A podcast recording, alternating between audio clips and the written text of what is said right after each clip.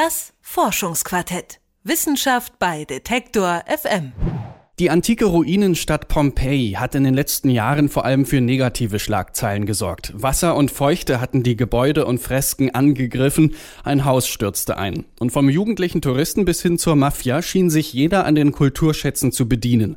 Jetzt scheint Rettung in Sicht. Neue Gelder von EU und italienischem Staat fließen in die Restaurierung Pompeis. Aber auch deutsche Wissenschaftler möchten zur Erhaltung des Weltkulturerbes beitragen und gehen neue Wege zur Finanzierung ihres Vorhabens. Wie und warum sie das tun, das erzählt Detektor FM Reporter Mike Sattler.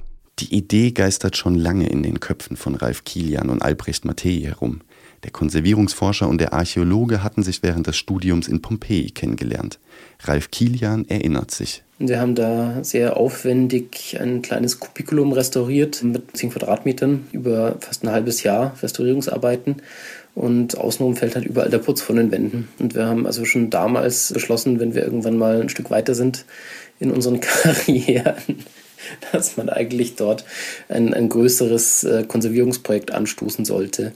Inzwischen forschen Ralf Kilian und Albrecht Mattei am Fraunhofer Institut für Bauphysik und halten die Zeit für gekommen, ihre Idee auch umzusetzen. Denn die Begeisterung für Pompeji, sie hat die Zeit überdauert. Da sei zum einen die vollständig erhaltene Stadt selbst, sagt Mattei. Die sei schon einzigartig in ihrer Lebendigkeit, ihrem Reichtum an Informationen über den römischen Alltag, Architektur und Kunst. Vor allem aber fasziniere ihn die Geschichte der Stadt seit der Wiederentdeckung. Also da wird ja seit 1748 richtig regelmäßig ausgegraben bis in die 1980er Jahre rein. Und man hat da 250 Jahre Ausgrabungsstätte, die halt genutzt wird, restauriert wird, umgebaut wird, gestaltet wird und da eben auch verfolgen kann und, und sehen kann, was zu welcher Zeit gemacht wurde. Und das geht sonst nirgendwo in der Form. Pompeji ist also nicht nur ein Museum für alte Geschichte, sondern auch das möglicherweise weltweit größte Archiv für die Geschichte der Restaurierung und der Konservierung. 250 Jahre Methodengeschichte sind hier präsent und demonstrieren, was funktioniert hat und was nicht. Deswegen haben Kilian und Mattei jetzt das Pompeii Sustainable Preservation Project gegründet. Es soll einerseits helfen, Pompeji vor dem Zerfall zu bewahren – das ist aber nicht alles, erklärt Ralf Kilian. Also wir wollen jetzt nicht den Italienern zeigen, wie man restauriert. Im Gegenteil, die können das viel besser als wir. Wir wollen eben, eben unterstützen durch, durch Forschung und eben durch diese Summer Schools, ähm, dass man da einfach regelmäßig Leute hat, die hingehen und was tun. Der Kern des Projekts, am Objekt nach neuen Möglichkeiten der Konservierung suchen, neue Verfahren erproben. Denn jeder Mörtel, den die römischen Baumeister verwendeten, jede Farbschicht der Fresken, jedes Material verlangt eine andere Methode, andere Materialien in der Restaurierung. Wenn alles nach Plan läuft, dann wird Pompeji in Zukunft nicht nur die besterhaltenste Stadt der Antike sein, sondern auch ein Ort der wissenschaftlichen Kooperation. Wo man vor allen Dingen einen Treffpunkt hat, wo sich alle Generationen von Restauratoren treffen, austauschen und weiterbilden um eben tatsächlich dieses Potenzial, was die antiken Stadt Pompeji hat, also im Bereich Restaurierung, nicht nur für die alte Geschichte, sondern für die Restaurierung hat, dass man das wirklich mal umfänglich nutzt. Das klingt erst einmal nach einem schönen Plan. Kein Wunder, dass sich ein Konsortium von 30 Universitäten und Forschungsgemeinschaften hinter das Projekt gestellt hat. Große Namen wie die Oxford University, die Fraunhofer Gesellschaft und auch die UNESCO sind dabei. Bislang hapert es nur an einer Stelle, nämlich dem Geld. Die beiden Initiatoren wünschen sich Planungssicherheit für zehn Jahre. Auch deswegen, weil sie diese der italienischen Denkmalbehörde garantieren müssen. Denn die stellt dem Projekt immerhin einen Teil des archäologischen Parks zur Verfügung, die Nekropole vor der Porta Nocera. Für eine solche Zeitspanne gibt es aber kein geeignetes Förderprogramm auf europäischer Ebene. Die entsprechenden Programme der EU seien nämlich immer nur für zwei bis drei Jahre ausgelegt, sagt Mattei.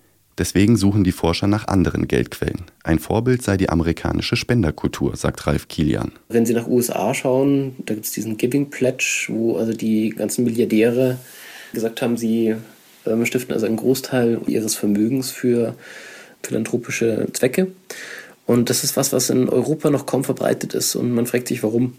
Und ähm, ich denke, dass wir da eigentlich ganz attraktive Themen haben, mit denen man da auch was erreichen könnte. Tatsächlich gibt es auch in Europa und in Deutschland eine Spenderkultur. Im Bereich der Wissenschaft hat sich etwa die Stiftungsprofessur etabliert. Auch private Institute betreiben angegliedert an staatliche Universitäten Forschung und Lehre. Außerdem gibt es eine Tradition des Sponsorings im Bereich der Denkmalpflege. Die bezieht sich aber meistens auf konkrete Restaurierungsprojekte, bei denen man sich auch als Geber zu erkennen geben kann. So wurde etwa das Kolosseum in Rom mit Mitteln der Luxusmarke Tots restauriert. Dafür durfte Tots das Kolosseum mit Werbung einkleiden. So soll es zwar in Pompeji nicht werden, aber auch hier geht es um ein prominentes Kulturerbe. Deswegen hoffen die Forscher auch einen privaten Geldgeber für ihr Projekt begeistern zu können. Und so könnte das Pompeii Sustainable Preservation Project, das ja die Nachhaltigkeit bereits im Namen führt, gleich auf drei Ebenen nachhaltig werden indem es Pompeji vor dem Zerfall bewahrt, die Methoden wissenschaftlich dokumentiert und weiterentwickelt und vielleicht auch, indem es zu der Debatte beiträgt, wie die Gesellschaft bedrohte Kulturgüter eigentlich bewahren möchte. Denn da, finden die Forscher, müsse sich noch etwas bewegen. Es darf nicht so sein, dass der Kulturerhalt und die Pflege vom gemeinsamen kulturellen Erbe komplett zu einer Privatsache wird. Es ist sehr wichtig, dass da der Staat und die jeweiligen Landesdenkmalämter drin involviert sind und da die Federführung übernehmen. Aber gleichzeitig ist die Menge an Denkmälern, die wir haben und die Größe, die da an Kosten kommen, wenn man das erhalten will, wird eine Größenordnung erreicht, die meines Erachtens ohne private Unterstützung gar nicht umsetzbar ist sagt Albrecht Mattei vom Pompeii Sustainable Preservation Project.